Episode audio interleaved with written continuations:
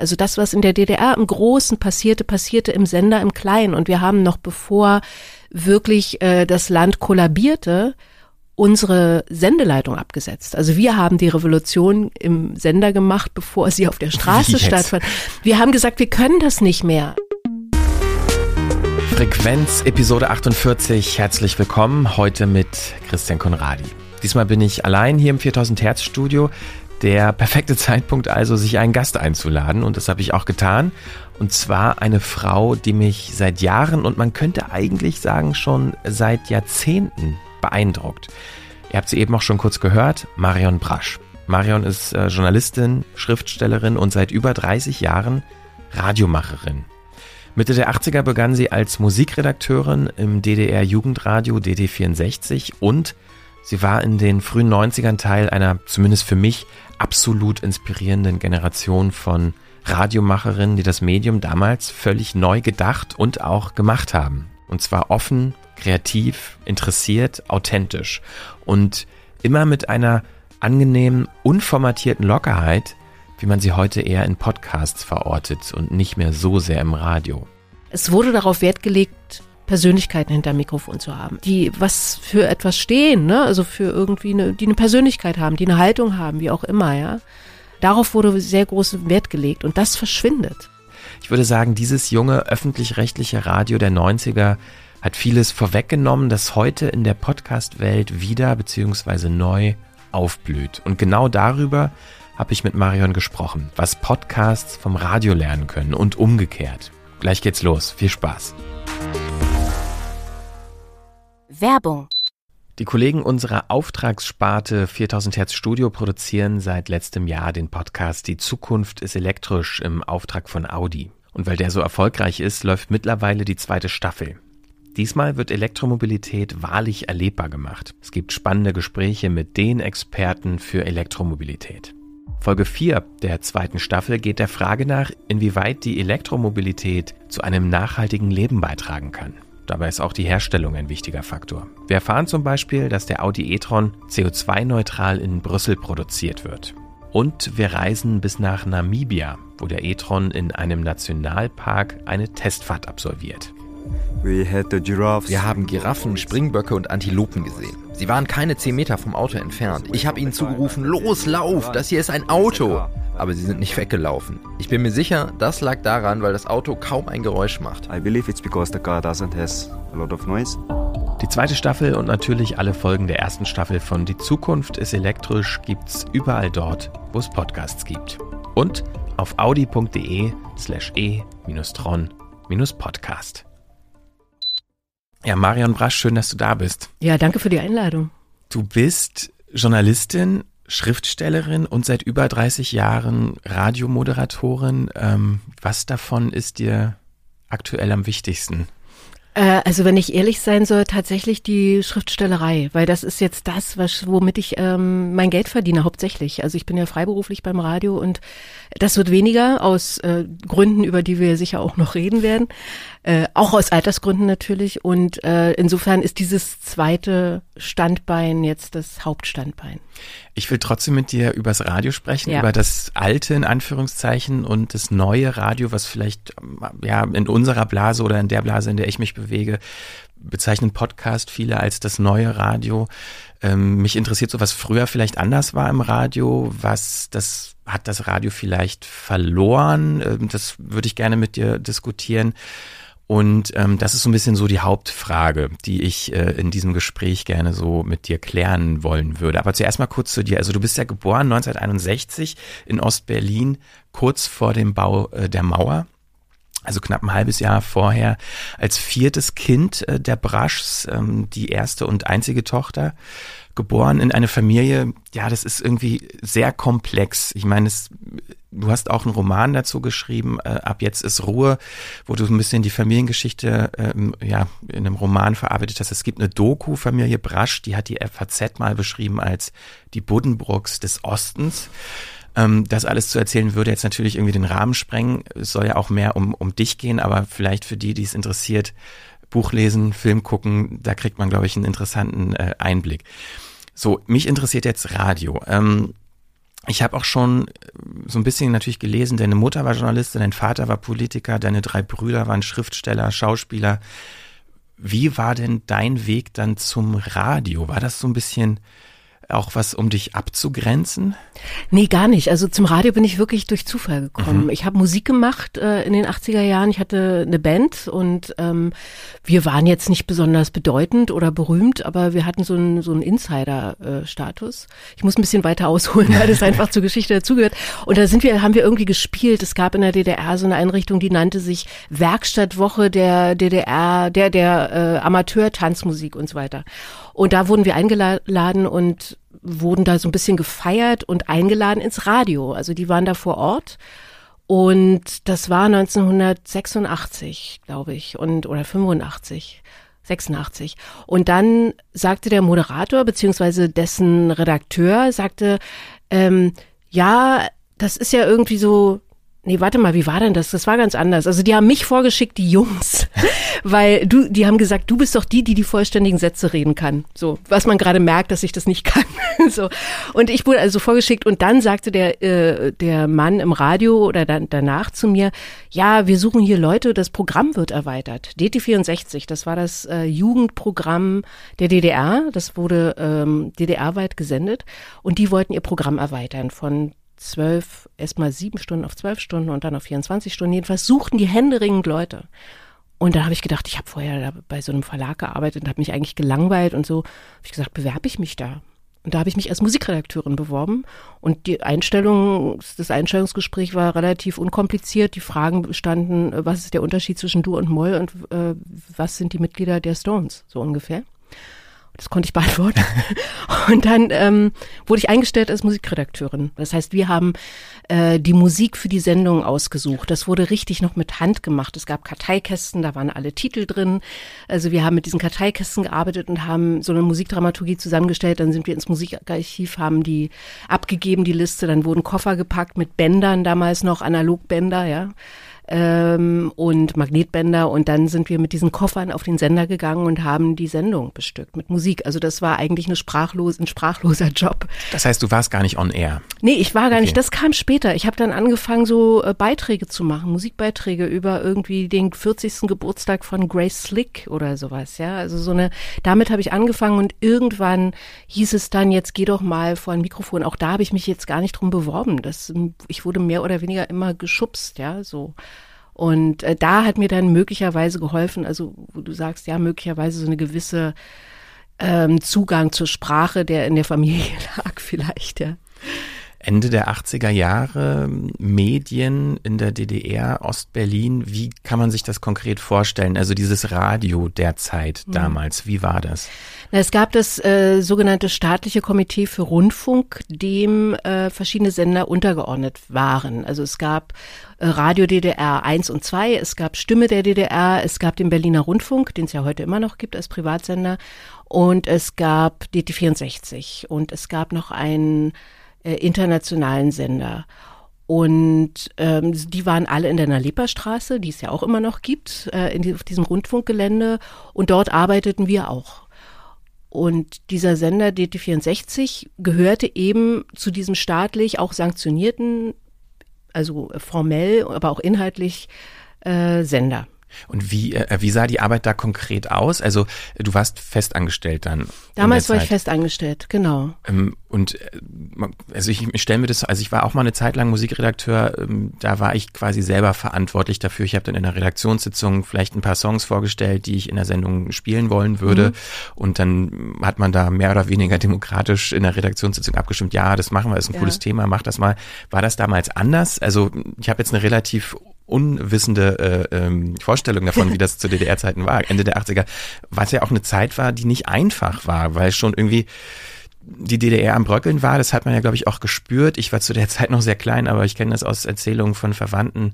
Es hatten ja viele irgendwie gemerkt, dass da was am Brodeln ja. ist. So. Also ich habe, wie gesagt, in der Musikredaktion, wir haben ja wie auf einer Insel gelebt. Das mhm. war auch so äh, ganz seltsam. Wir haben, also wenn du die Nalepa-Straße ja. vor dir hast, da gibt's diesen großen Turm. Ähm, in diesem Turm haben wir oben gesessen. Die siebte und die achte Etage gehörten der Musikredaktion von DT64. Die Wortredaktion saß in diesem Neubau, der zu der Leperstraße hin äh, stand. Wir waren also auch wirklich voneinander getrennt. Wir hatten nicht viel miteinander zu tun und das ähm, beruhte auch irgendwie auch auf Gegenseitigkeit, was jetzt die, die gegenseitige, das gegenseitige Ernstnehmen betraf. Also wir haben auf unserer Insel Musik gemacht und äh, die haben sich mit diesem täglichen Tagesgeschäft äh, Wort auseinandersetzen müssen, was wirklich äh, mitunter sehr schwierig war, weil obwohl DT64 an der langen Leine spielen konnte, äh, diese lange Leine dann doch relativ kurz war. Das heißt, inhaltlich war vielleicht ein bisschen mehr möglich, weil sie wussten, ähm, sie können die Jugend nicht äh, irgendwie an der Nase rumführen, weil, weil dann hören die andere Sender. Ne? Also da ging es ja nicht um Quote, sondern ähm, die müssen wir bei der Stange halten, weil das ist die Zukunft der DDR. Ne? So, also mit den Leuten hatten wir nicht so viel zu tun. Die Musik war ein Spielwiese. Wir konnten relativ frei agieren. Das heißt, äh, wir oder ich jetzt als Musikredakteurin konnte die Musiksendung, äh, die Sendung bestücken mit der Musik, die ich für richtig hielt. Ne? Es gab so ein bisschen ein paar äh, Auflagen, die aber auch immer mehr aufgeweicht wurde. Am Anfang hieß es noch, es gab so eine Quotenregelung Regelung 60-40, also 60 Prozent Musik aus dem sozialistischen Ausland, 40 aus dem äh, nicht-sozialistischen, das war, als ich anfing, schon längst aufgeweicht. Da war es umgekehrt und dann wurde es immer mehr aufgeweicht, weil ja, äh, die Leute haben kein Ostradio gehört, die haben Rias und SFB gehört und deswegen wurden dann auch Mitschnittsendungen angeboten und so weiter und so fort mit äh, Westplatten und so. Dann gab es, also die, ich kann jetzt nur wirklich nur von der Arbeit der Musikredaktion erzählen, dann gab es irgendwie einmal in der Woche eine Musikabhörsitzung, da wurden neue Titel vorgestellt, das ist jetzt nach wie vor auch immer noch so, auch bei Radio 1, wo ich jetzt arbeite und darüber befunden, welche Musik in das Programm kann. Besonders kritisch wurde es dann immer, wenn es äh, um deutschsprachige Musik gegen junger Bands, die da auch vorgestellt wurde, wo dann wirklich gestritten wurde, darf, dürfen wir das spielen oder nicht. Ne? Also das war meine Arbeit. Wie die Wortredaktion gearbeitet hat, also da gab es dann sogenannte Argus, dann gab es mon äh, immer montags, glaube ich, so eine Sitzung, wo dann immer so die, die Linie ausgegeben wurde, was ist aktuell, wie haben wir uns zu verhalten und so weiter und so fort. Also das war politisch wirklich determiniert und wir waren da so ein bisschen frei. Ich kann mich auch erinnern, ähm das ist, beziehungsweise wenn man das äh, Rias, äh, Funkhaus, ehemalige Rias mhm. Funkhaus ähm, besucht in Berlin. da ist, glaube ich, im Eingangsbereich immer noch sind da so äh, historische Störsender zu sehen. man muss, glaube ich, dazu äh, auch technisch ja verstehen, Radio konnte man ja nicht einfach abschalten. Also die Funkwellen, die haben sich ja ausgebreitet, deshalb konnte man natürlich auch in Ostberlin äh, Westradio hören und umgekehrt. Äh, und aber es gab halt auch Versuche, da Signale zu stören, um die, um die Ausbreitung zu verhindern oder den Empfang zu mhm. verhindern. Mhm. Es äh, war wirklich eine, eine ziemlich abgefahrene Zeit, glaube ich, was das angeht, auch wie so ein technologischer kalter Krieg im, im Rundfunk fast ähm, an der Grenze. Aber was mich jetzt noch interessieren würde, um das auch abzuschließen, dieses Vor, diese Vorwende-Ära, was die Musik angeht, weil ich hatte bei dir schon immer den Eindruck, da kommen wir auch später noch zu, zu einer Sendung, bei, der ich dich kennengelernt habe als Hörer, ähm, ist ja der Musikeinsatz schon immer ganz wichtig gewesen. Ich hatte immer schon den Eindruck, dass du Musik ganz bewusst vielleicht auch aussuchst und dass du eine Botschaft dahinter verbirgst. War das damals auch schon so? Also hattet ihr in der Musikredaktion oder du individuell vielleicht auch ja, keine Ahnung, subversive Tendenzen, bestimmte Musik zu spielen ja. mit einer äh, Message dahinter? Das war ganz, ganz stark. Also mhm. bei allen, äh, die wir irgendwie politisch denkende Menschen waren. Und da, dazu eignet sich ja Musik wirklich wunderbar, dass man, äh, dass sie etwas zwischen den Zeilen transportiert. Ne? Also was du mit Worten nicht sagen kannst, das äh, transportiert Musik. Und das haben wir bewusst gemacht. Also viele von uns und ich natürlich auch. Und es gibt ein historisches Beispiel, sag ich jetzt mal, wirklich historisches Beispiel, wo es wirklich konsequent Konsequenzen hatte. Äh, ich glaube, es war im Jahr 1988. Es gab in der DDR so eine Art Reader's Digest aus der Sowjetunion, der hieß Sputnik. Es war so ein kleines Magazin. Und die fing an, äh, mit Glasnost Perestroika, also mit Gorbatschow, andere Inhalte ähm, zu publizieren und kritische Inhalte, also mit sich mit dem Sozialismus auseinanderzusetzen und so. Und dieses Magazin wurde auf den Index gesetzt des Postzeitungsvertriebs. Es durfte nicht mehr, es wurde nicht verboten, aber äh, es wurde nicht mehr ausgeliefert quasi. Und eine Kollegin, die hat an dem Tag, als das öffentlich wurde, äh, ist ans Mikrofon gegangen, die hatte so eine aktuelle Sendung und begann ihre Sendung mit den Worten, heute ist ein Sputnik abgestürzt und spielte im Anschluss die Band Six Six Sputnik. Also beides. Sie war wirklich mutig. Sie hat gesagt, hier ist ein Sputnik abgestürzt und jeder wusste, alle wussten Bescheid und spielte dann äh, in Ab Verabredung mit der Musikredaktion diesen Song. Und das hatte, das gab richtig Ärger. Sie wurde wirklich jetzt vom Mikrofon entfernt, ja, bekam Moderationsverbot und äh, musste irgendwas anderes machen. Ähm, aber äh, das war jetzt so ein klassisches und wirklich sehr aufgeladen politisches Beispiel. Ansonsten haben wir immer versucht, so Musik äh, zu, also gerade auch, äh, also mir fällt jetzt kein anderes Beispiel ein, die irgendetwas noch mit kommentiert. Also man irgendwie sagt, ah, okay, verstehe, so seht ihr das, ja. Dann natürlich die Wendezeit. Wie war das für dich als jemand, der äh, in den Medien war zu der Zeit, äh, mhm. Radio gemacht hat?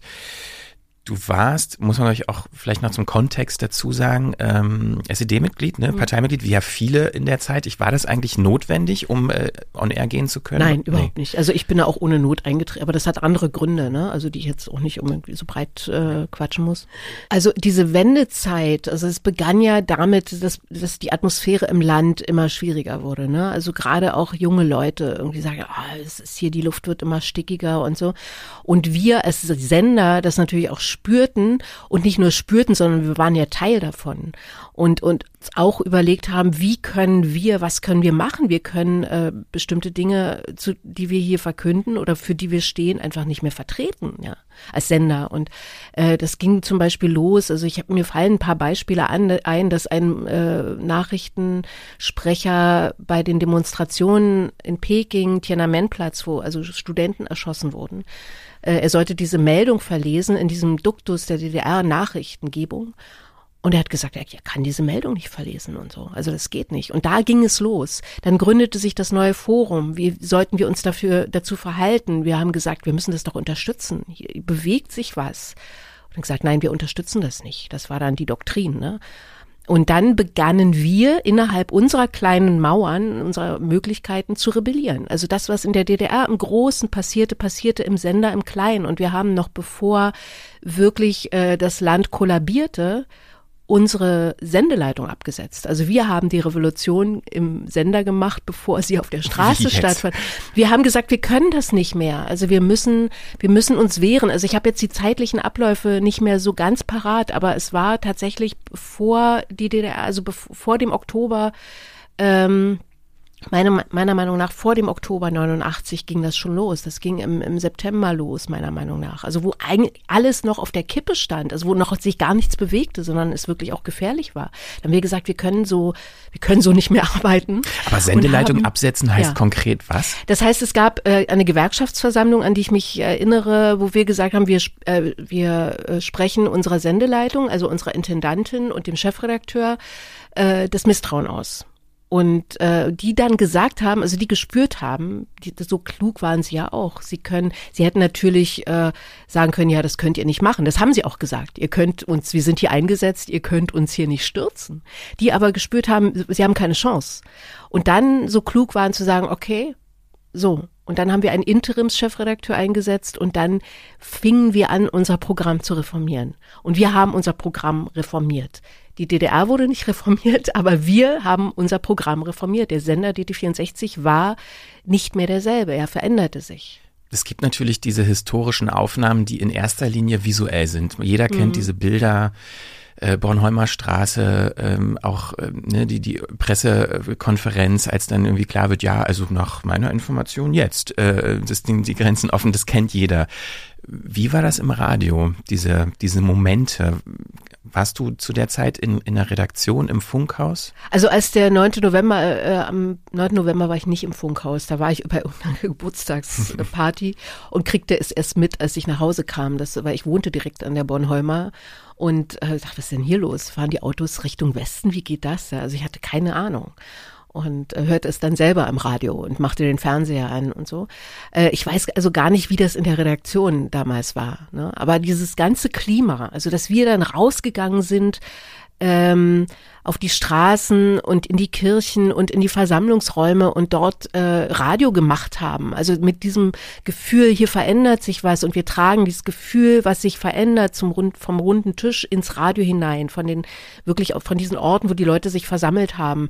Und das war ja ein unglaublich aufgeladenes, positiv aufgeladenes Klima. Ja, also daran erinnere ich mich. Wir haben anarchisch Radio gemacht. Wir sprengten wirklich auch die die Grenzen, äh, also die formalen Grenzen. Wir hoben irgendwie alles auf, was an Struktur da war, sondern gesagt, wir müssen hier aktuell sein, aktuell, aktuell. Ne? Und das, so erinnere ich mich daran und auch daran, dass es für mich die schönste Zeit überhaupt war, Radio zu machen. Es ist so schön wurde es, war es vorher nicht und nachher auch nicht mehr.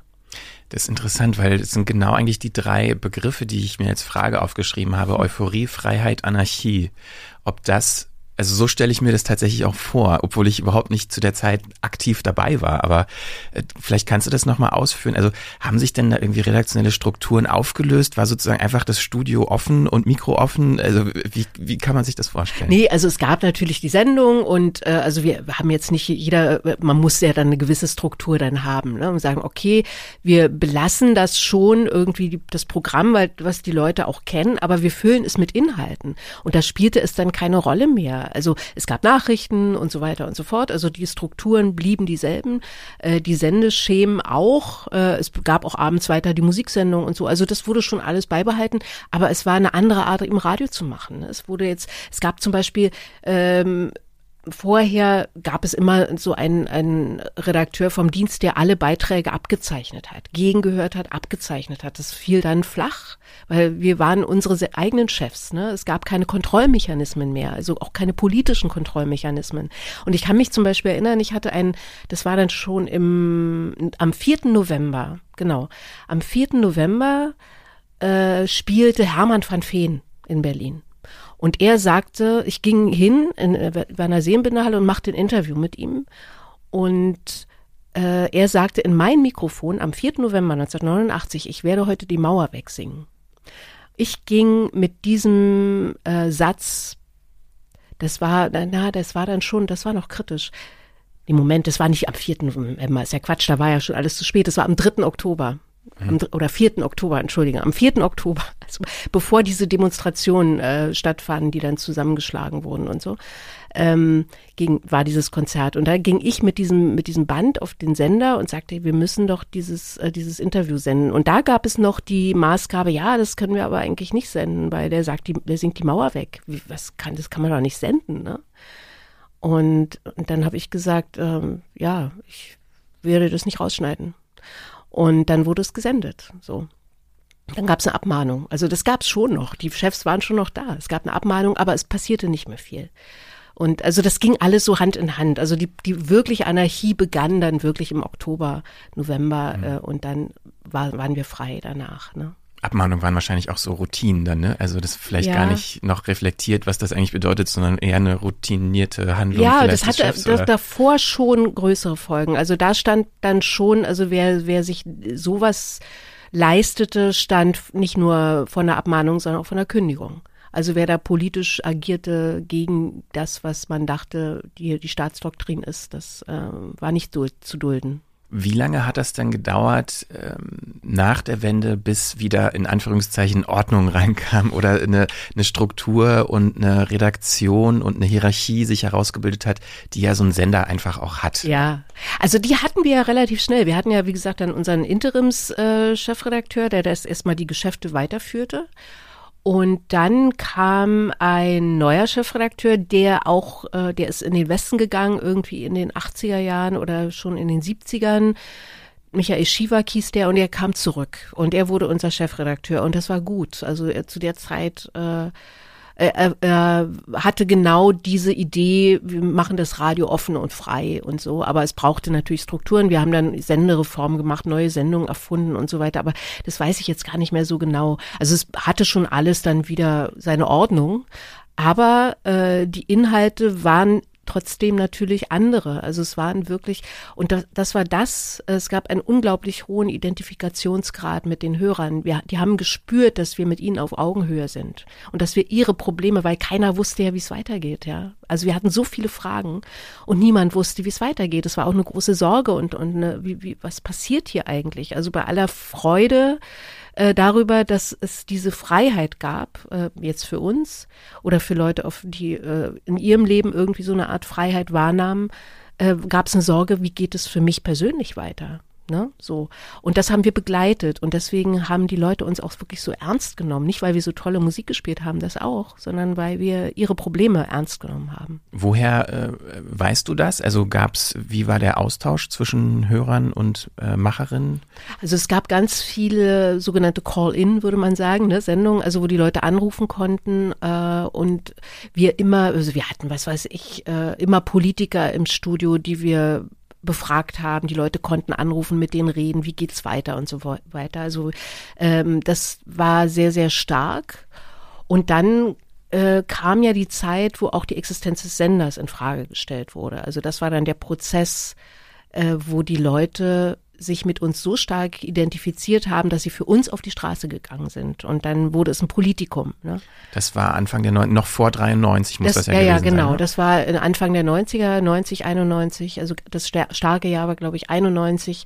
Ähm, ich habe auch da die zeitlich, und 92 ging es ja dann auf Mittelwelle und dann wurde der Sender ja abgewickelt. So. Aber immerhin sehr viel später als die anderen Sender. Und das haben wir den Hörern zu verdanken die da demonstriert haben und Petitionen geschrieben haben und so weiter und so fort, sich angekettet haben vom, am Brandenburger Tor und Hungerstreiks gemacht haben. Das war unfassbar. Also es gibt eine sehr, sehr gute äh, Doku auch darüber, äh, was da eigentlich passiert ist. Das war unglaublich. Es ist noch nie, glaube ich, in der Geschichte des Radios sind nie wirklich Leute, zehntausende Leute auf die Straße gegangen und haben protestiert für ihren Radiosender. Das ist da passiert. Wow. Mhm. Da kann man sich heute vielleicht eine Online-Petition kann man sich vorstellen. Ja, genau, genau, so im Internet so ein bisschen, ja, ja genau. Ja. Ja. Ähm, ja, unglaublich wahnsinnige Zeit. Ähm, 1993 war es dann, glaube ich, als DT64 äh, quasi eingestellt wurde, Fritz gegründet äh, wurde. Ähm, also die heutige, auch immer noch existierende Jugendwelle des ähm, RBB, des äh, Rundfunk Berlin-Brandenburg. Wie war diese Zeit denn, dieser, dieser Neustrukturierung? Ähm, Weil das war die Zeit, in der ich dich auch kennengelernt habe. Nicht ja. direkt 93, das musst du auch nochmal erzählen. Ähm, du hast gerade schon ähm, Hörer-Call-Ins erwähnt. Mhm. Die Sendung, die ich äh, fast jede Nacht gehört habe, war der Blue Moon bei Fritz. Äh, da hattest du, glaube ich, alle zwei Wochen immer sonntags den Wahrheits-Blue Moon äh, moderiert. Ähm, kommen wir auch gleich nochmal zu. Aber ähm, bis, also wie war denn für dich auch der Übergang und wie bist du vom Musik dann doch in die Moderation gekommen? Ja, also es war ähm, so, dass als DT64 verschwand, es äh, wurde ja vom MDR übernommen als Sputnik, ne? Und ähm, es gab es nicht mehr. So und dann gab es aber den ORB. Ich muss das mal kurz erzählen, mhm. weil diese Sendestruktur noch anders war. Es gab den ORB, also den Ostdeutschen Rundfunk Brandenburg, und es gab den SFB. Der SFB hatte eine eigene Jugendwelle, die hieß äh, Radio for You. Und der ORB hatte Rock Radio B. Das war ein Zwischensender, ziemlich geil, also wirklich richtig toll. Der Nachfolgesender von DT64 quasi in, in Berlin und Brandenburg. Äh, eine eigene, eigenes neues Jugendradio, was da gegründet wurde. Und diese beiden Sender wurden fusioniert und die wurden zu Fritz. Und Fritz, äh, der Chefredakteur von Radio for You, wurde dann auch der Chefredakteur von Fritz, mich Helmut Lehnert hieß der. Und das war äh, für mich, also ich konnte auf zwei Hochzeiten tanzen, weil ich ähm, bei Fritz zwei, konnte, hatte ich eine Sendung Soundgarden hin und wieder und dann eben diesen Blue Moon und dann hatte ich außerdem noch, bei gab es eine Kulturwelle vom ORB wiederum, Radio Brandenburg, da hatte ich auch eine feste Musiksendung. Und ähm, da bin ich als freiberuflich, dann war ich nicht mehr fest angestellt, also zwischen be beiden Sendern so hin und her gesprungen. Also eigentlich hatte ich das meiste zu tun beim bei Radio Brandenburg, aber bei Fritz diese Sendung. Und da war ich jetzt nicht so im Redaktionsbetrieb drin. Also da habe ich meine Abendsendung gemacht, alle 14 Tage. Das war, das hatte sich auch entwickelt. Äh, dieser Blue Moon, dieser Wahrheitsblue Moon hatte sich entwickelt, weil ich hatte irgendwie, hat ja auch mal so, das war eine Call-In-Sendung und äh, mit Hörern reden und so und zu bestimmten Themen. Und ich dachte, irgendwas muss ich mir was anderes ausdenken. Und dann dachte ich mir diesen Wahrheitsblue Moon aus. Das war damals auch schon in Potsdam-Babelsberg, nehme ich an. Genau, das Sendung. war in Potsdam. Ähm, das heißt, bist du immer auch rausgefahren, ähm, abends die ganze Nacht und nachts, morgens dann wieder zurück nach der Sendung, weil die Sendung genau. war ja von 22 bis 1 Uhr. Und vielleicht noch mal ganz kurz, also ähm, Call-In-Sendung hast du gerade erwähnt und du hast auch gesagt, du hast dir was Eigenes ausgedacht. Vielleicht kannst du selber mal beschreiben, was das Konzept äh, deiner Talksendung war. Ja, also das Konzept war, ich bekam irgendwie zum Geburtstag mal so ein Set mit so einem, äh, das nennt so ein Verhaltensspiel äh, von einem Verhaltensforscher namens Peter Lauster. Und das ist, beruhte eben auf Fragen, wie zum Beispiel, wann hast du dich mal verraten gefühlt? Das spielte, spielte man eigentlich so in so einer Gruppe, ja, so, so ein äh, Gruppenspiel. Und, äh, und dachte ich, das ist ja eigentlich cool. Man könnte doch so eine Gruppe eben auch im Radio machen. Ne? Also und dann habe ich diese Fragen genommen, habe noch andere hinzugefügt. Es gibt von Max Frisch so einen ganz äh, tollen Fragenkatalog. Ähm, die habe ich dazu genommen, habe mir noch ein paar andere Fragen ausgedacht und habe die zu 70 Fragen zusammengestellt. Und dann habe ich den Hörern, habe ich gesagt im Radio, ruft an, sagt eine Zahl und dann gibt es eine Frage und die müsst ihr so ehrlich wie möglich beantworten.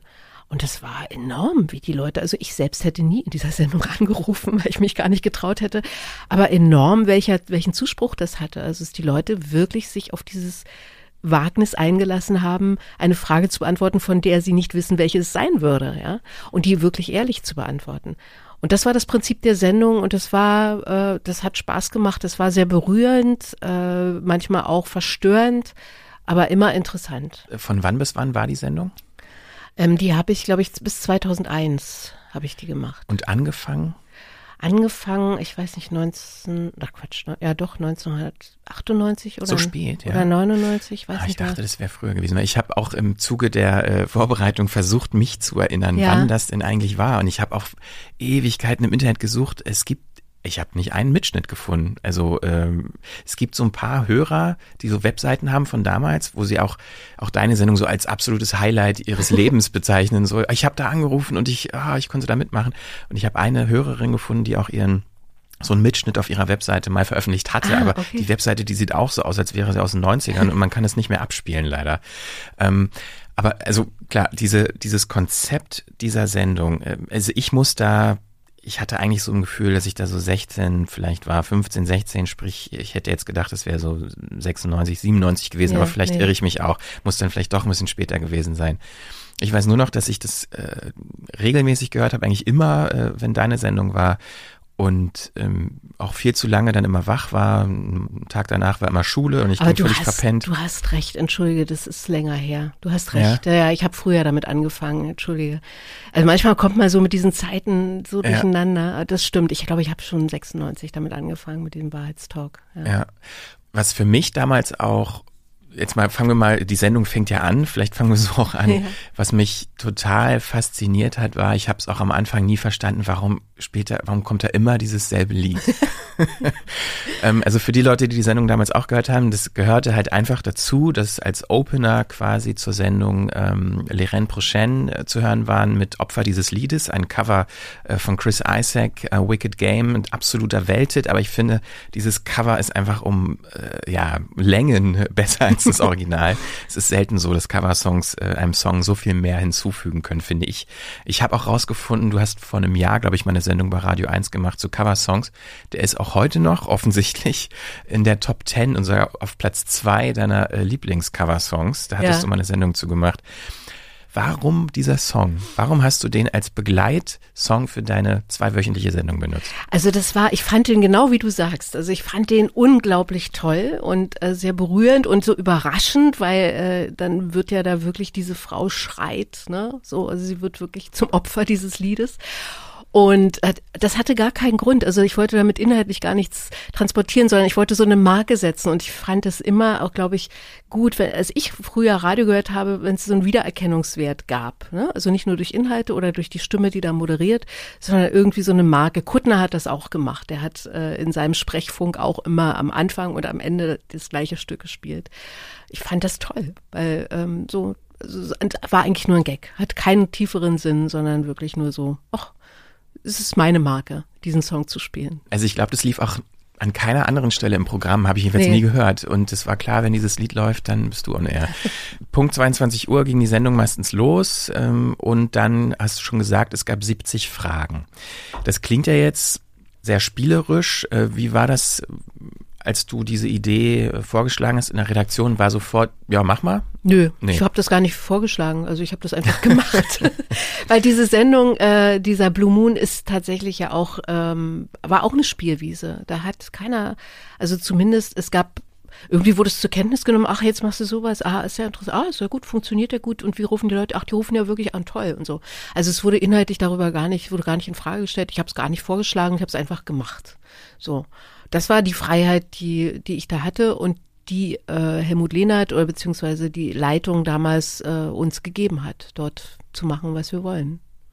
Und es war, glaube ich, so, dass Hörer anrufen konnten und sie konnten dann erstmal eine Zahl sagen zwischen genau. 1 und 70. Wenn die Zahl schon weg war, mussten sie eine neue sagen mhm. und dann äh, ja, hast du halt einen Zettel gezogen, Frage vorgelesen und dann äh, durften, mussten, sollten die Hörer beantworten.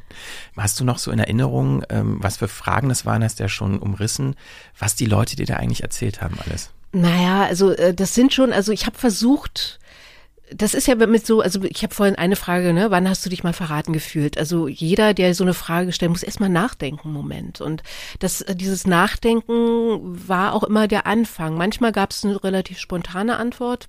Ähm, oder, oder so äh, Fragen wie, welche Eigenschaft äh, glaubst du, dass die Leute an dir mögen? Ne? Oder welche Eigenschaft nicht? Ne? Da muss man einen Moment nachdenken. Und wenn, wenn da dieses Nachdenken einsetzte und es vielleicht auch eine Pause gab, dann habe ich dann mit anderen Fragen uns, äh, erstmal haben wir uns gegenseitig so angenähert ans Thema. Ne? Oder wenn es eine Antwort gab, also ich kann mich jetzt nicht an konkrete Geschichten erinnern, weil es dafür war es zu viel, ja, so. Aber äh, ich kann mich an Atmosphären erinnern. Also es war, gab dann so Caro, ähm, Caro, die auch bei Fritz, weiß nicht, ob sie immer noch da arbeitet, die hat zum Beispiel auch die Sendung gehört und immer angerufen. Caro Corneli? Ja. Ah, okay. Caro mhm. Corneli.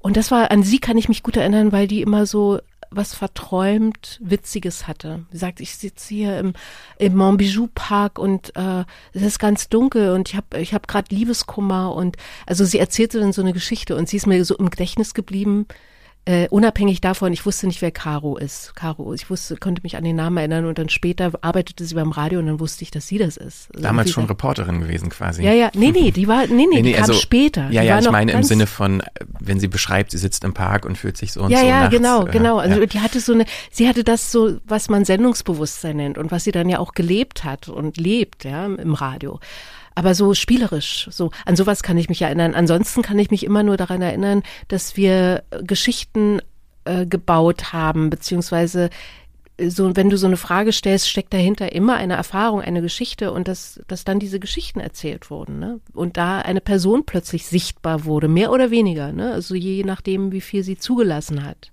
oder er, ja, ähm, zu sehen oder sehen zu lassen. Das war, das fand ich total spannend dass man ohne, und das ist ja immer so eine Gratwanderung, man erzählt eine persönliche Geschichte und wie privat wird man dann. Ne? Und das, ich habe nie die Erfahrung gemacht, es gab zwar auch, äh, es gab manchmal so so Gratwanderungen, wo es so leicht kippte, sagt, das ist jetzt, äh, ich bin jetzt keine Seelen, Seelenklempner. Ne? Also ich mache jetzt hier keine Seelsorge, aber manchmal musste ich das machen, weil der oder diejenige da wirklich offenbar einen Kummer hatte oder ein Problem. Und das war eine Rolle, die ich nicht so gerne gespielt habe, da irgendwie plötzlich so, äh, so Psycho-Geschichten äh, zu bearbeiten, ja. Das ist auch ähm, eine Frage, die mich tatsächlich interessiert in der Zeit. Du hast vorhin erzählt, dass ihr damals auch ein großes Vertrauen äh, hattet äh, bei der Hörerschaft aufgrund der Historie letztendlich mhm. auch. Und es waren sicherlich auch viele Hörer, die dann Fritz gehört haben, die früher DT64 gehört haben, kann ich mir vorstellen. Mhm. War dir damals dieses Vertrauen auch in dieser Rolle ähm, bewusst? Weil, wie du schon selber sagtest, für mich im, im Nachhinein, damals habe ich das so nicht reflektiert, aber heute würde ich schon sagen, dass du fast schon teilweise so eine Rolle einer Therapeutin, einer Freundin, vielleicht sogar einer Mutter hattest. Äh, du warst selber in der Zeit junge Mutter. Mhm. Ich kann mich, glaube ich, erinnern, warum ich das unbedingt, äh, warum ich das zu der Zeit gerne gehört habe, war so, das ist so, oh, so eine coole Mutter hätte ich gern irgendwie so. Weißt du, du warst ja, könntest ja irgendwie, keine Ahnung, vom Alter her hätte vielleicht hingehauen. Ähm, also das, man hat sehr viel vertraut, äh, mhm. dieser Stimme, die da im Radio ist. War dir das bewusst, diese Rolle, die du da hattest? Nee, überhaupt nicht. Also für mich war es wirklich eher so ein, äh, so ein Spiel, ne? Also irgendwie so, ich fand die Idee gut und und ich war neugierig und und war gespannt auf die Geschichten, aber dass ich da so eine Rolle spiel, spielte für Leute, das war mir gar nicht bewusst. Das hätte ich, äh, wenn ich das, wenn mir das so bewusst gewesen wäre, hätte ich das nicht gemacht, weil äh, das ist so, das wäre mir eine Nummer zu groß gewesen. Also wenn du das jetzt so erzählst oder sagst und manchmal treffe ich Leute, die sagen sowas Ähnliches, das berührt mich total. Also das berührt mich zutiefst und macht mich glücklich, ja. Aber das das war mir überhaupt nicht bewusst. Es war für mich war es ein ein Spiel, eine eine also ich habe es nicht leicht genommen, also ich habe es jetzt nicht also, aber es war ein, äh, eine Form Radio zu machen und mit den Leuten ins Gespräch zu kommen. Also so das beruhte also ich, geben und nehmen, ne? So habe ich ich habe genommen. Also ich habe ganz viel empfangen quasi auch, ja, von den Leuten und das dass ich da so eine so eine Rolle gespielt habe, so das wusste ich nicht. Das war mir nicht klar und das ist glaube ich auch gut so, weil das da hätte ich es sofort hingeschmissen. Also nicht so eine so eine Art äh, Domian-Effekt äh, hattest nee, du nicht. gar nicht. Nee, nee, also eher, das ist genau das, was ich meine. Also wenn man dann so eine Grenze überschreitet oder den Leuten die Möglichkeit gibt, so so eine Geschichten zu erzählen. Ähm, er hat, hat sich ja da auch nicht leicht gemacht, ne? Also da wirklich auch zur Projektionsfläche für alle möglichen Dinge zu werden. Man denkt, das gibt's, ja, das gibt's, ja. Also das, das hat es in meiner Sendung zum Glück nicht gegeben. Ich weiß nicht, warum nicht, aber äh, so vielleicht habe ich nicht so weit aufgemacht, also dass sie mir wirklich jetzt alles erzählt haben und Dinge erzählen, die ich gar nicht wissen will oder so.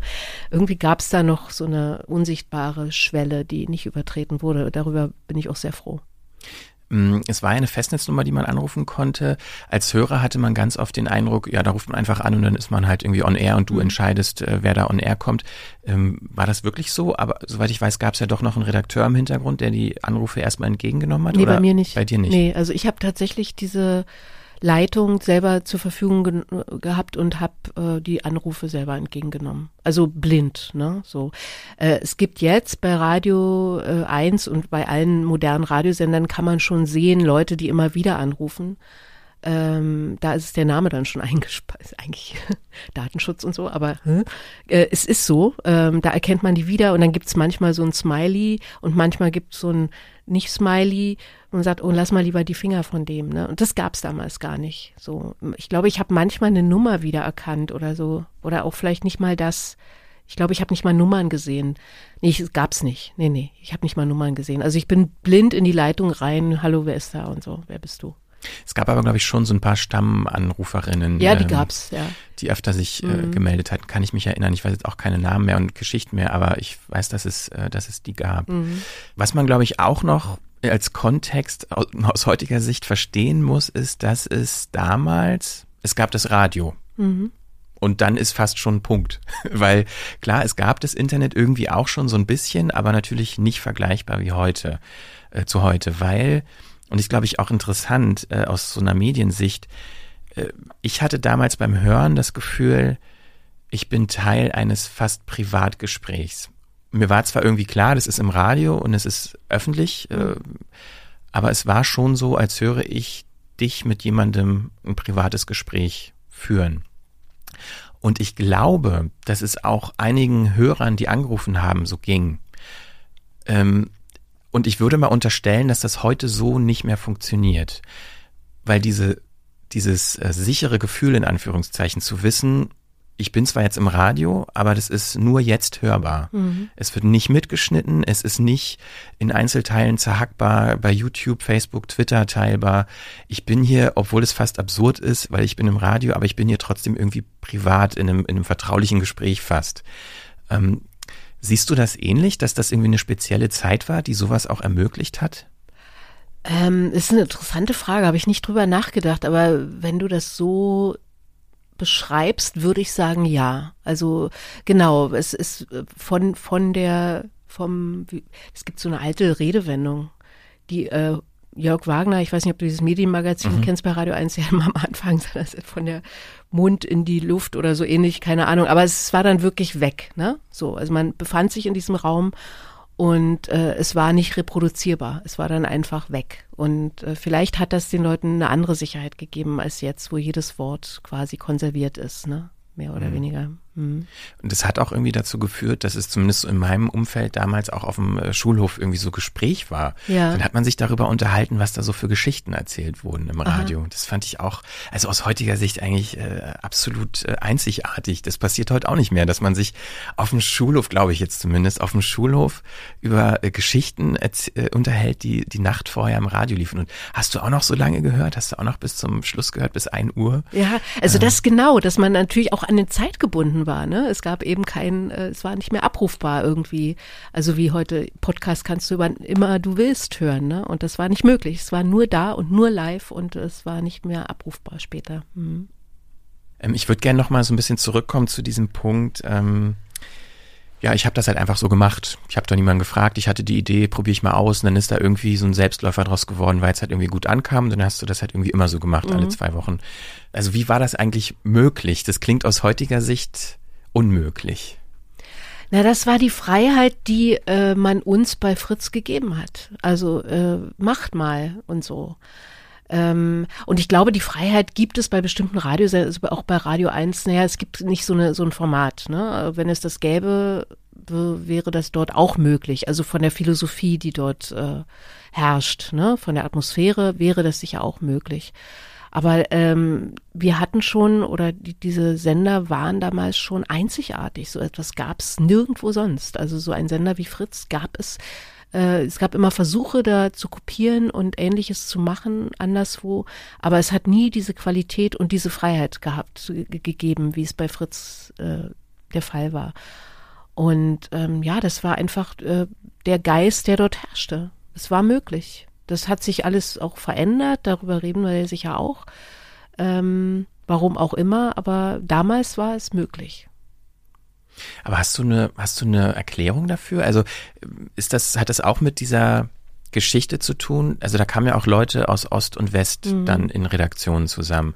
Und diese, was du beschri vorhin beschrieben hast, so diese anarchische Phase ähm, und diese, das hat, ich kann mir vorstellen, dass das auch als Medienmacherin einen beeinflusst hat und mitgetragen hat und euphorisiert hat und man vielleicht den Eindruck hatte, so, ja, das, das nehme ich mit, ich mache jetzt irgendwie das, worauf ich Lust habe, keine Ahnung. Also ich versuche so ein bisschen so diese, diese Stimmung zu ja. verstehen und die das ermöglicht hat, mhm. diese Struktur. Also wie gesagt, ich war bei Fritz nicht so in diesen Redaktionsalltag mhm. eingebunden. Ich weiß also nicht, was da tagsüber äh, in den Redaktionsräumen verhandelt wurde und wie das reflektiert wurde, was da möglich sein kann oder auch nicht. Äh, ich kann nur von meiner Freiheit reden, die ich dort hatte. Und das war eben dieser Blue Moon, den ich zweimal im Monat machte, immer Sonntagabends und den ich verändert habe im Laufe der Zeit. Es war am Anfang so eine monothematische Sendung und dann habe ich die geöffnet und so. Und das war äh, die Freiheit, die man mir einfach zugebilligt hat und die, glaube ich, alle anderen auch hatten. Aber woher das kam, kann ich dir gar nicht sagen und wie das im Hintergrund irgendwie reflektiert wurde oder ob das eine bewusste Entscheidung war. Ich denke schon. Ne? Also wenn die Brasch da jetzt hier sowas macht, finden wir das gut. Äh, das muss ja an irgendeiner Stelle mal diskutiert worden sein. Mich hat dieses nicht, diese Diskussion nicht erreicht, was ich immer gut fand. Ja, ich konnte es machen. Mhm. Auch die, die Auswahl, oder was ich Auswahl, aber die, die ähm, Spannbreite an Charakteren, die damals ähm, auch die Sendung betreut haben. Und es mhm. waren ja lange Sendungen, ne? also drei Stunden. Äh, du hattest vorhin schon erwähnt, äh, Jürgen Kuttner mit der Sprechfunksendung. Ähm, Johnny Häusler war auch, mhm. äh, glaube ich, der hatte ja mit dem mit Jürgen Kuttner zusammen auch einmal im Monat, glaube ich, so ein, so ein Blue Moon gemacht. Weltall, äh, Weltall 42. Er, er hatte 42, genau, fand ich auch ganz großartig. Dann gab's äh, Tommy Wosch, der hat es, hab ich, hat es, glaube ich, auch gemacht, äh, den Blue Moon, was auch ziemlich absurd äh, war. Mhm. Ähm, also sehr unterschiedliche Charaktere, die aber alle für sich ja so einfach das gemacht haben, was sie machen, wo man als Hörer das Gefühl hätte, ja, die scheren sich halt nicht darum, was vielleicht irgendwer denken könnte, sondern ja. sie machen einfach. Ja. Glaubst du, das würde heute so auch noch möglich sein? Ich glaube, was damals, also äh, damals entscheidend war, was sich jetzt auch noch so fortgesetzt hat bei Radio 1, aber äh, in abgeschwächter Form. Es wurde darauf Wert gelegt, Persönlichkeiten hinter Mikrofon zu haben. Es ging nicht um die Qualität der Moderation, also oder um Stimmen, sondern es ging um Leute, die Also um Stimmen, die einen Charakter haben irgendwie, eine Persönlichkeit. Wie auch immer, ne? Also Tommy Walsh, äh, Kuttner, Kuttner hat jetzt nicht unbedingt eine Stimme, die sich so ins Ohr schmeichelt. Ne? So. Äh, oder Jörg Thaddeus oder so, das sind alles Leute gewesen, also der hat jetzt nicht bei Fritz gearbeitet, sondern bei Radio 1, ähm, die was für etwas stehen, ne? Also für irgendwie eine, die eine Persönlichkeit haben, die eine Haltung haben, wie auch immer, ja. Ähm, und das war, darauf wurde sehr großer Wert gelegt und das verschwindet. Also dass, äh, dass da Leute hinter Mikrofon sitzen. Jeder Mensch, also der hinter Mikrofon sitzt, hat ja irgendwie eine Persönlichkeit, aber darauf wird nicht mehr Wert gelegt, sondern äh, es wird immer mehr Wert darauf gelegt, ja, das muss funktionieren, innerhalb einer äh, bestimmten Zeit muss ein Interview geführt werden, folgenden Inhalts und so weiter und so fort. Also man wird äh, mehr instrumentalisiert und nicht personalisiert als Moderator. Und darauf äh, hat eben Helmut Lehn Lehnert, der damals den Sender geleitet hat, Fritz und später auch Radio 1 übernommen und erfunden, erfunden und übernommen hat, ähm, darauf hat er immer großen Wert gelegt, dass da Leute ein Gesicht haben hinter Mikrofon, ne? So. Ja, ich fand es, also als aus Hörersicht fand ich das immer sehr ähm, interessant und ich habe das zu der Zeit gar nicht so richtig wertgeschätzt, weil das mhm. einfach so war. Und ähm, ich hatte dann irgendwie so eine Phase, da habe ich irgendwie, glaube ich, jahrelang gar kein Radio gehört, weil ich so voll Internet, wow, äh, für mich entdeckt hatte. Und dann ich erst später wieder zurück zum Radio gefunden und war dann irgendwie schockiert oder habe sehr viel vermisst von dieser Freiheit, von diesem äh, anarchischen, wie man auch immer das irgendwie nennen äh, möchte. Glaubst du, das ist eine ganz normale Entwicklung, dass es einfach so ein Teil so einer Professionalisierung eines Medienbetriebs ist? Ähm, naja, da gibt es bestimmt unterschiedlich, ich bin ja jetzt kein Medientheoretiker, also äh, gibt es bestimmt unterschiedliche Interpretationen. Ich glaube, dass im Radio, so wie es jetzt funktioniert, die Hörer unterschätzt werden. Und das finde ich äh, eigentlich sehr, sehr schade. Also, dass man immer sagt, ja, äh, immer kürzer werden in Beiträgen, in, in Interviews und so. Ähm, das finde ich eigentlich wirklich falsch, weil äh, der Mensch verändert sich ja nicht. Menschen brauchen Geschichten. Also klar, wir verändern uns, aber äh, haben andere Bedürfnisse, haben vielleicht auch ein anderes äh, mentales Empfinden für bestimmte Dinge, sind vielleicht nicht mehr so lange gewillt zuzuhören, aber dann liegt es nicht darin, äh, daran, dass da äh, irgendwie Dinge, dann liegt es an der Art und Weise, wie Dinge erzählt werden. Ne? So, wenn was interessant erzählt wird, dann höre hör ich doch länger zu. Und das wird aber nicht mehr gefragt, ne? Es wird nicht mehr abgefordert, sondern ein Interview hat drei Minuten zu dauern und dann ist Schluss, weil dann hört der Hörer nicht mehr zu. Und diese Unterschätzung äh, von Hörern, das finde ich eigentlich fast kriminell. Das finde ich irgendwie, ist, ne? Warum? Mhm. Also ist meine Theorie ist falsch. so. Ja, also ja? ich, äh, ich sehe das auch so. Mhm. Ich meine, ähm, wenn wir unsere Podcasts veröffentlichen, sehen wir ja zumindest, wenn das bei Spotify veröffentlicht wird, äh, sehen wir ja auch relativ genau, wie lange Leute hören, wie, wie groß die Durchhörrate ist und mhm. sowas alles, ne? Und wenn man sich da immer nur nach dem Durchschnitt richten würde, ähm, also dann kann man halt sehen, dass die äh, weiß ich nicht, die ersten fünf Minuten hören halt, weiß ich, 80 Prozent und dann fällt es halt irgendwie ab und dann bis zum Ende hören dann vielleicht, weiß ich nicht, 60 Prozent, was ja aber immer noch viel ist. Ja, ja, total. gerade wenn man irgendwie denkt, dass äh, Sendungen ja teilweise Stunden, äh, also eine Stunde oder länger sind. Ja.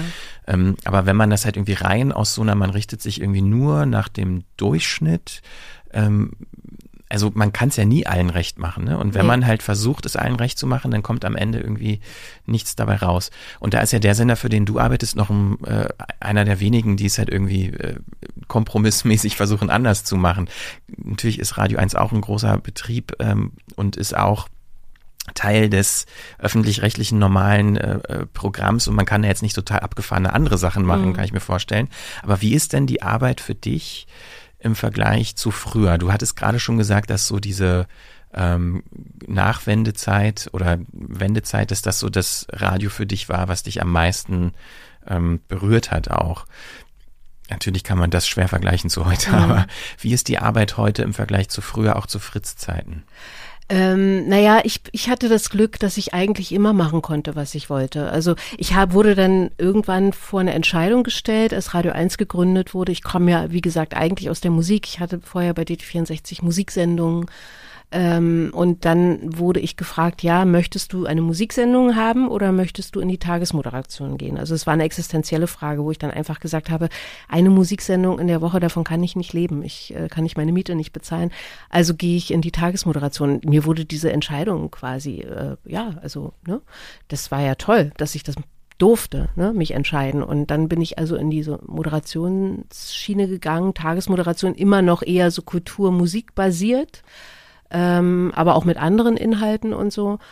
Und das war für mich auch okay, weil die Sendung Spaß gemacht hat und so, weil ich mich da auch einbringen konnte und Vorschläge machen konnte. Also insofern bin ich jetzt auch nicht repräsentativ für die Mehrheit der Leute, die bei Radio 1 arbeiten, wobei da immer noch ein, wie du schon sagst, es ist so noch schon immer so ein Leuchtturm ne, in dieser Radiolandschaft und ähm, Leute kreativ sein können, Ideen haben können. Aber es ist natürlich auch in gewisser Weise restriktiver geworden. Also die Freiheit, die wir damals hatten, die gibt es in der Form eben auch nicht mehr. Also gerade auch in Hinsicht auf, ja, äh, das ist, äh, wir müssen kürzere Interviews führen und so weiter. Wo ich denke, nee, müsst ihr nicht. Wenn ein gutes Interview, wenn man einen spannenden Gesprächspartner hat, dann kann das Gespräch auch sieben Minuten dauern. Wenn das interessant ist, bleiben die Leute dran. Und wenn man äh, ein Interview mit in drei Minuten führt, kann es auch gähnend langweilig werden man kann auch nach 30 Sekunden schon, kriegt man Gefühl, ist das jetzt wirklich spannend, was äh, der Mann oder die Frau zu sagen hat oder nicht. Also es sollte immer eine Ermessensfrage sein. Und das, die gibt es leider bei Radio 1 eben dann auch nicht. Da wird auch auf die Uhr geguckt und das finde ich schade. Aber das ist meine, meine ganz persönliche Meinung. Wenn du heute Radio machen könntest, wie du es machen wollen würdest, hm. hast du eine Idee, was das wäre? Ähm, ja, ich habe so ein paar Ideen, wo ich irgendwie dachte, dass dieses Format ähm, müsste ich jetzt mal irgendwie vorschlagen. Habe ich auch schon mal gemacht. Ähm, das kommt so ein bisschen aus dieser Wahrheitsblumen-Ecke. Ich dachte man, wie kommt man ins Gespräch mit Leuten? Man kommt mit Leuten, die man nicht kennt, ins Gespräch über Smalltalk. Also über Themen wie äh, Musik, Film, Bücher, was hast du gelesen, was hast du im Kino gesehen und so weiter. Und da hab, hatte ich so eine Idee, ein Format zu erfinden, ähm, mit dem man also in, wo man sowas besprechen kann. Ne? Also über diese Smalltalk-Themen kommt man zu Geschichten, die Leute zu erzählen haben. Was mich interessiert, sind Geschichten, die Leute zu erzählen haben. Und ähm, das würde ich gerne machen, ja. So. Aber das äh, ist jetzt irgendwie gerade ich meine, ich habe jetzt auch gerade andere Sachen zu tun, aber werde ich vielleicht mal wieder versuchen, ja, so ein Format ähm, vorzuschlagen.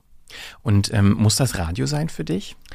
Oder ähm, kann es ähm, auch Podcast sein? Weil jetzt will ich so ein bisschen die, äh, ja, die Kurve ja, ja, zum Podcast kriegen. Nee, ich habe tatsächlich auch schon mal ähm, so ein Konzept einer, einem Podcast als Podcast vorgeschlagen, aber das ist leider auch noch nicht äh, um, umgesetzt worden oder noch nicht angekommen irgendwie. Ich kann mir das als Podcast sehr gut vorstellen, wobei es da immer so mit Musik natürlich Urheberrechte und so schwierig werden könnte. Aber eigentlich hätte ich, nee, nee, das muss nicht Radio sein. Podcast finde ich, ich finde Podcast richtig, richtig, richtig gut. Du hast auch schon äh, Kollegen erwähnt, Jörg Wagner, der ist ja mit seinem Medienmagazin, gibt es ja natürlich auch als, als Podcast, auch, mhm. glaube ich, äh, sehr erfolgreich.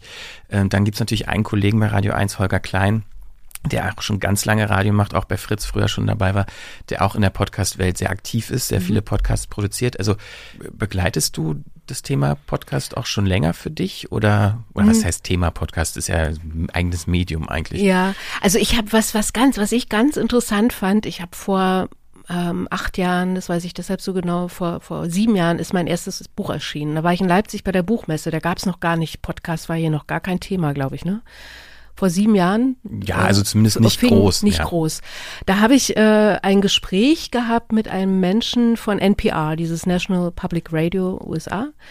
Und der erzählte mir, dass in in USA jetzt gerade wirklich was losgeht äh, mit Features, äh, mit Podcast im Radio. Also NPR fing damit dann auch an, so wirklich Sparten, da verschiedene Sparten zu erfinden und so weiter. Und sagt, das ist unglaublich, die Leute wollen Geschichten hören. Die sind ganz offen für, für, für Sprechen im Radio. Und man denkt, was, äh, wir wollen da alle bloß eine Musik hören und möglichst kurz nur Inhalte mit, mit Inhalten eigentlich gar nicht belästigt werden. Also genau diese Gegenbewegung. Und das fand ich damals schon, ist wirklich wahr? Ja, toll. Äh, mal sehen, wann das hier passiert. Und das passiert das jetzt seit ein paar Jahren hier, also so. Und ähm, ich verfolge das und sehe, was passiert und sehe meine Tochter, die 26 ist, die permanent Podcasts hört, ganz unterschiedliche Podcasts hört. Jetzt ist sie gerade auf dem äh, Kraftclub-Podcast äh, irgendwie. Ach, die haben auch einen Podcast. Die haben auch einen Podcast und der ist wohl sehr, sehr witzig und sehr äh, toll. Ähm, ja, und das finde ich äh, so hoffnungsvoll, weil das genau das unterstreicht, äh, was du vorhin gesagt hast, ja, dass so, ja, also dass das so eine neue Form ist, dass Leute wirklich äh, etwas hören wollen, ja, gerne zuhören, wenn andere Leute sich unterhalten und so. Und, und äh, das ist total bereichernd. Das ist eben das Kino im Kopf.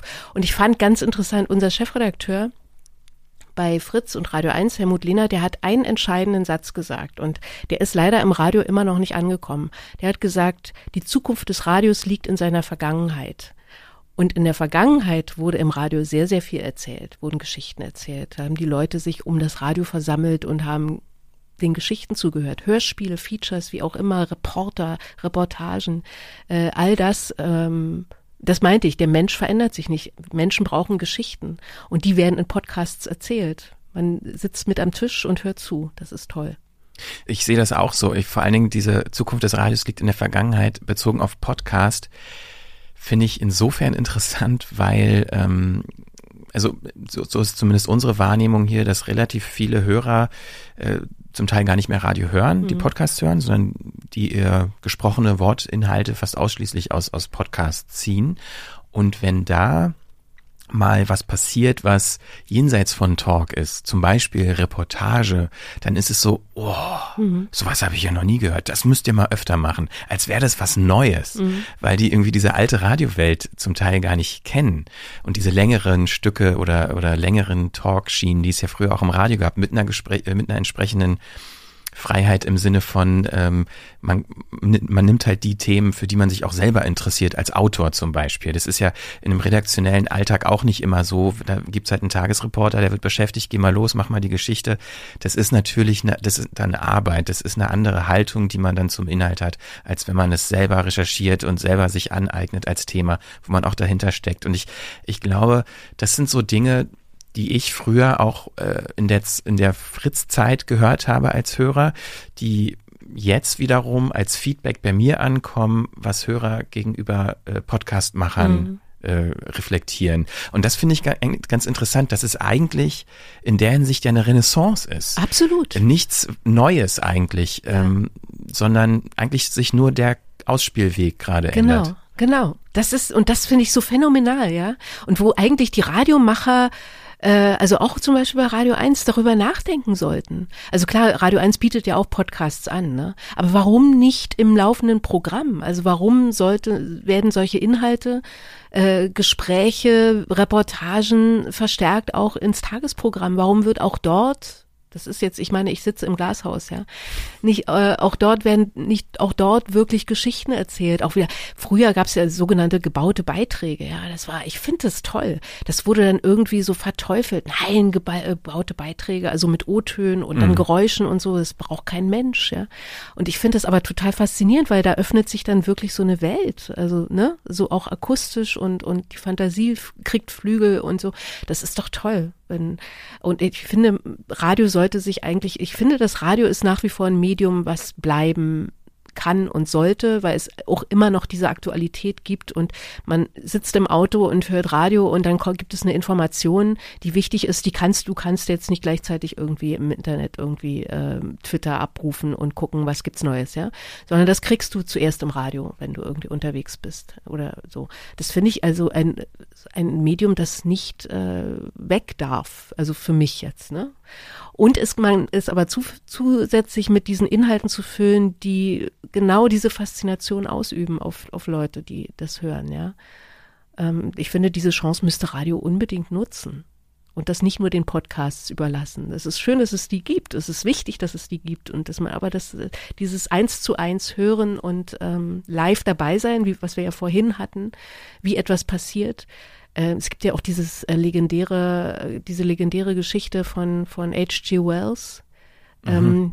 Äh, Krieg der Krieg Welten, der Welten genau. wo, wo das ja passiert ist, ne, wo man denkt, oh, was ein, was ein, was für ein Wahnsinn, ja. Ja, das würde aber heute auch nicht mehr funktionieren, weil man natürlich in Echtzeit nachprüfen kann, äh, kann das wirklich ja, sein? Ja. Ich gucke parallel im Internet und oh, da steht ja gar nichts von. Also klar, das ist auch dem, dem Medien inhärent äh, gewesen damals, dass das überhaupt funktioniert hat, weil es keine andere Informationsquelle ja. gab, so, ne. Aber klar, also man kann, da, also eigentlich wäre wär dem, dem Medium Podcast schon geholfen, wenn man sich auch noch mehr anguckt, was früher im Radio existiert hat, mhm. äh, um das quasi neu zu beleben vielleicht. Diese, diese Form, äh, die es gab, allein Reportage zum Beispiel, gibt es so gut wie gar nichts äh, im mhm. Podcast-Segment, weil natürlich auch der Produktionsaufwand höher ist. Das, meistens sind es nur in Anführungszeichen Gespräche. Ähm, sowas Call-In-mäßiges zu machen, ist halt auch nochmal irgendwie, gibt's soweit ich weiß, auch nicht äh, mhm. äh, wirklich im Podcast. Also zumindest nicht in einer Live-Situation, weil nur dann macht es auch Sinn. Ja, Man klar. kann natürlich äh, zum Hörer, äh, Hörer aufrufen und sagen, hier schickt mir mal Fragen als WhatsApp-Sprachnachricht und dann spiele ich die ein und beantworte sie, aber das mhm. hat nicht den Charme. So, mhm. es müssten schon wirklich Live-Gespräche sein. Ob sich das als Podcast umsetzen wird, ist auch schwierig, weil ich glaube, diese gebüld, äh, gebündelte Aufmerksamkeit, die das Radio äh, zum Beispiel zu deiner Zeit bei Fritz äh, mit dem Wahrheitsblumen hatte, dass man überhaupt genug Hörer gerade zur Verfügung hat, weil der nur ein geringer Prozentsatz wahrscheinlich auch den Mut hat, zum Beispiel anzurufen yeah. und Fragen zu beantworten. Das zu bekommen, ist heute auch nicht mehr so leicht, weil diese ähm, Differenziertheit der Medien so immens ist. Mhm. Das war ja damals noch nicht so. Also da sind so, glaube ich, ganz viele verschiedene Herausforderungen, die man meistern müsste, um das gute alte Radio neu zu beleben in, in so einem neuen äh, Medium wie den Podcast. Ja. ja. Aber ich würde gar nicht auch diese, diese Dichotomie aufmachen wollen, so Radio und Podcast. Also ich finde, die sind sich viel näher, als man oft auch irgendwie denkt. Äh, ich glaube auch nicht, dass dem Radio grundsätzlich was verloren geht, nur weil dieser Kanal, dieser, dieser Ausspielweg Podcast da ist. Ähm, ich glaube eher, dass da so eine Orientierung Podcast zurück zum Radio gerade passiert. Vor allen Dingen auch in den USA ist es irgendwie so gewesen in den letzten Jahren, da Podcast auch mehr, ähm, ja, als Freiberufler, als Kreativer es einfacher möglich ist, auch davon zu leben, mhm. dass viele Leute aus dem Radio äh, sich selbstständig gemacht haben, äh, kleine Unternehmen gegründet haben, kleine Produktionsfirmen gegründet haben, selber produzieren direkt für den Hörer ähm, und dass dass das Kreative, was da passiert, wieder zurück ähm, wirkt aufs Radio, dass Radiosender anfangen, jetzt auch Redaktionen aufzubauen, die explizit ähm, Podcasts produzieren. Ach, ja, ja. Und äh, dann vielleicht nur noch gekürzte, auf das Sendeschema angepasste äh, Radioprogramm, das dann ausgespielt wird, aber Podcast ist sozusagen uh, the place to be first. Ja, ja. So, das finde ich ganz interessant, was da so gerade für Wechselwirkungen passieren, um diese beiden eigentlich unterschiedlichen Medienformen doch irgendwie so zu vereinen. Ja, das finde ich auch faszinierend und ich finde ja, da gerade das öffentlich-rechtliche Radio. Ja. Die Möglichkeit, alle Möglichkeiten der Welt, weil das öffentlich-rechtliche, und das finde ich ja eben auch so fatal, dass auch das öffentlich-rechtliche Radio so nach Quoten schielt und äh, sein eigenes Programm mit Werbung torpediert, dass man das kaum ertragen kann obwohl das gar nicht nötig wäre. Also ist eigentlich äh, Ne? Also ich, ich habe irgendwann mal eine, eine Theorie gehört von einem Medienprofi, der meinte, ähm, man könne, wenn man die Gebühr oder diesen Rundfunkbeitrag minimal erhöht, also gar, gar nicht viel, 10 Cent oder so, ähm, komplett auf die Werbung verzichten im öffentlich-rechtlichen Rundfunk. Ich weiß nicht, ob es stimmt, also er meinte das, ne? Mhm. So, aber äh, aber selbst dann, ich meine, es ist gebührenfinanziert und ähm, man hat die Freiheit und sollte die Freiheit haben, dann eben auch Inhalte wirklich genau wie du sagst, ne? Also zu gucken, lass lass uns fliegen, ja, mit mhm. dem Radio, lass uns gegenseitig befruchten irgendwie mit dem Podcast und so. Ja. Also ich meine, das verstehen ganz oft Leute nicht, aber oder äh, haben da nicht das Verständnis für, dass diese 17,50 Euro sind es, glaube ich, mhm. ähm, ein Witz sind. Mhm. Also eben, ja. Äh, mal so ein bisschen aus dem Nähkästchen geplaudert. Wir arbeiten auch schon seit Ewigkeiten, das erzählen wir unseren Hörern auch schon seit Monaten, ähm, an so einem Bezahlbereich oder Mitgliederbereich, wo man äh, für ein paar Euro im Monat sozusagen Mitglied werden kann und dann kriegt man alle unsere Podcasts äh, werbefrei und auch äh, ein bisschen früher als die reguläre Veröffentlichung im Internet. Und es ist total schwierig, da einen richtigen monatlichen Beitragssatz äh, festzumachen. Mhm. Wenn man sich so in der Podcast-Landschaft umschaut, dann sind das teilweise für einzelne Podcasts äh, sowas wie mal drei, mal fünf Euro im Monat. Und wenn man das einigermaßen wirtschaftlich betreiben will, dann muss man, das ist so ein Mindestbetrag, den mhm. man eigentlich verlangen müsste, äh, um das wirtschaftlich betreiben zu können. Und wenn man das vergleicht, ein Podcast, fünf Euro im Monat mhm. auf freiwilliger Basis, an die Hörer im Vergleich zu 17,50 Euro und der inhaltlichen, redaktionellen Programmvielfalt, die das öffentlich-rechtliche bietet. Also das ist ein Witz, ja, diese 17,50 Euro. Absolut. Das ist ganz oft Leuten nicht bewusst. Ja. Und ähm, ja, also es stimmt schon, dass da viel mehr Potenzial liegt im öffentlich-rechtlichen, aber es ist halt auch eine über Jahrzehnte gewachsene Struktur, die einfach so komplex ist, dass mhm. man da, also in der Hinsicht bin ich da eher pessimistisch, dass aus diesem Konstrukt Neues, groß Neues entsteht. Ich glaube, dass der Weg, der gerade passiert, dass sowas auf kleinere, äh, auf kleineren Ebenen im Podcast, werden wir jetzt uns mal auf Radio äh, beschränken, dass neue Entwicklungen im Podcast passieren, die vielleicht zurückwirken aufs Radio, so, mhm. so durch die Hintertür. Ja. Äh, ich glaube, das ist realistischer. Ja, wahrscheinlich hast du recht. Also, aber wenn es passiert, ist es ja super. Also, wenn es wirklich dann mal ankommt beim Radio, also wie gesagt, ich spreche jetzt nicht für, für mein Radio. Radio 1 ist ja immer noch äh, der Leuchtturm, wie gesagt. Aber überhaupt, also diese privaten äh, Radioprogramme, man denkt, ey, wirklich, habt ihr es nicht geschnallt? Ist das wirklich jetzt euer Ernst? Und ähm, ja. Ja, da kann ich tatsächlich nichts zu sagen, weil ich habe, glaube ich, noch nie in meinem Leben länger als 20 nee, Sekunden ich auch nicht. Privatradio. genau, ich auch nicht. Aber es ist passiert ja, ja. Was wir gemacht haben war, äh, also das muss ich noch kurz erzählen, weil die Erfindung des Radios im Radio bei DT64, als der Sender so bedroht war, haben wir verschiedene äh, Szenarien durchgespielt. Wir haben einmal das Szenario durchgespielt, wir gehen in den Untergrund. Wir haben uns als Privat, äh, als Piratensender äh, quasi verkleidet, haben irgendwie, haben das inszeniert. Das war toll. Also das, wo man gemerkt hat, ist mit, mit wenigen Mitteln kann man ein Radio komplett neu erfinden. Ganz wenige Mittel. Das haben wir gemacht. Die Leute waren, äh, gesagt, wo seid ihr, wo seid ihr und so. Und wir haben dann wirklich so aus dem Untergrund gesagt, ja, wir müssen uns verstecken und wir sind jetzt hier bei die Bundeswehr hat uns jetzt wirklich Unterschlupf gewährt und so. Also so eine Sachen. Und dann haben wir das Gegenteil davon gemacht. Was wäre, wenn DT64 ein Privatsender wäre? Dann haben wir einen ganzen Tag Privatradio gesendet. Also das gibt, da gibt's auch noch, äh, ich glaube, das kann man bei Soundcloud oder so, gibt es so ein paar Sachen, ein paar Sendungen, die da, oder wir haben richtige Werbung produziert. So gut haben wir Werbung produziert, da kann sich diese ganzen schlechten Werbeproduzenten, können sich wirklich eine Scheibe abschneiden. Aber wir haben sie genau mit dem Gestus produziert. Wir haben die Leute angebrüllt mit den Schrankwänden, die da irgendwie am Schkeuditzer Kreuz ver verkauft werden und so. Das war so lustig, andererseits so beängstigend, äh, weil wir im Prinzip dieses Privatradio, das damals ja noch gar nicht existierte, schon, also es gab es schon, aber es war noch nicht so eine, in der Blüte, äh, schon so vorweggenommen haben. Genau das, was jetzt überall die Radiolandschaft in, in der ganzen Bundesrepublik beschallt, haben wir im Prinzip schon in, an einem Tag, und die Leute waren so entsetzt, haben gesagt, macht das mal, ist das euer Ernst? Das kann doch nicht wahr sein, ist das jetzt euer Ernst? Und wir haben so getan, als wäre es unser mhm. Ernst, ja. Ja, Ironie und Radio ist ja. immer schwierig, ne? Ja. ja. Ähm, du hast gerade ein Stichwort äh, oder einen Begriff genannt, den ich tatsächlich auch noch auf dem Zettel habe, und zwar ähm, Inszenierung aber auf einer ganz anderen Ebene. Nochmal bezogen auf das Format, was du bei Fritz hattest, äh, den, den ähm, Wahrheitsblue Moon.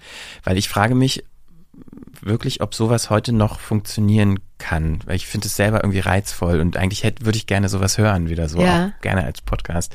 Ähm, und zwar frage ich mich, ob das deshalb heute noch funktionieren kann, weil ich den Eindruck habe, dass viele Menschen heute, wenn diese solche Fragen gestellt bekämen, in erster Linie sich darum kümmern, möglichst gut rüberzukommen mhm. und nicht mehr wirklich ehrlich antworten, weil diese ich habe das Gefühl, gerade durch das, nicht durch, aber im Internet wird sichtbar, weiß ich, sowas wie Instagram, Facebook, Twitter, so diese Selbstdarstellung, ähm, immer nur die schönen Ausschnitte aus seinem Leben zu zeigen, sich möglichst äh, glücklich und erfolgreich zu präsentieren, ähm, das nimmt meiner Meinung nach auch im Podcast gerade mehr zu, mhm. weil sehr viele aus diesem Social-Media-Bereich, aus diesem Marketing-Bereich gerade in die Podcast-Welt strömen, weil es gerade Trendmedium ist und man damit auch Geld verdienen kann, habe ich die Sorge, dass so ein wirklich wahrhaftiges äh, Format wo man vielleicht auch mehr will als nur Smalltalk, wo Smalltalk vielleicht eher einen, einen Grundstock bietet, um dann darauf in, äh, dadurch in die Tiefe zu gehen, habe ich die Sorge, dass das nicht mehr funktioniert. Teilst du diese Sorge oder glaubst du, dass das Gespräch an sich eine andere äh, Dynamik ermöglicht, äh, die das verhindert, sich nur zu präsentieren, zu inszenieren. Ich glaube das und ich glaube auch, dass es eine Sehnsucht gibt, gerade in diesen Zeiten, wo jeder versucht, irgendwie eine Fassade herzustellen und äh, selber zur Werbewand zu werden, dass es, dass es eine Sehnsucht danach gibt, nach Wahrhaftigkeit. Und ich kann mir vorstellen, also ich mache diese Sendung äh, hin und wieder auch noch bei Radio 1, Silvester immer. Und äh, da rufen die Leute auch an. Also es hat sich nicht verändert. Diese Sehnsucht danach, äh, Wahrhaftigkeit, wahrhaftig zu sein und Wahrhaftigkeit zu spiegeln, die ist da, weil das ist unser, äh, ist unser, unser Naturell, das ist uns Menschen irgendwie inhärent, denke ich ja. Und ähm, das insofern denke ich, ist es eher eine Chance und äh, dem noch etwas entgegenzusetzen und den Leuten die Möglichkeit zu geben, wahrhaftig zu sein. Also ich würde es probieren. Also ich kann mir vorstellen, es funktioniert gut. Ich habe da Hoffnung. Das ist eigentlich ein schönes Schlusswort, finde ich. ja. Dann machen wir das doch äh, hier Schluss. Ich danke dir für deine Zeit und fürs Gespräch. Dankeschön, Christian. Und euch vielen Dank fürs Zuhören. Diese und alle weiteren Episoden der Frequenz findet ihr unter frequenz.4000herz.de und natürlich in allen äh, Podcast-Apps eurer Wahl, unter anderem bei Apple Podcasts, Google Podcasts, Spotify und überall sonst, wo es Podcasts gibt. Ähm, wir würden uns natürlich wie immer über Feedback äh, freuen und Kommentare und Bewertungen gerne in Apple Podcasts fünf Sterne dalassen und schreiben, wie ihr diese Episode fandet oder wie ihr generell dieses Format findet. Ansonsten sind wir wie immer erreichbar at 4000 Hertz bei Facebook, bei Twitter, bei Instagram. Und für diejenigen unter euch, die uns äh, privat schreiben wollen, beziehungsweise direkt nicht öffentlich, christian.konradi at 4000herz.de bin ich und kontakt at 4000herz.de erreicht ihr das gesamte Team. Das war's soweit von mir. Bis zum nächsten Mal. Ciao.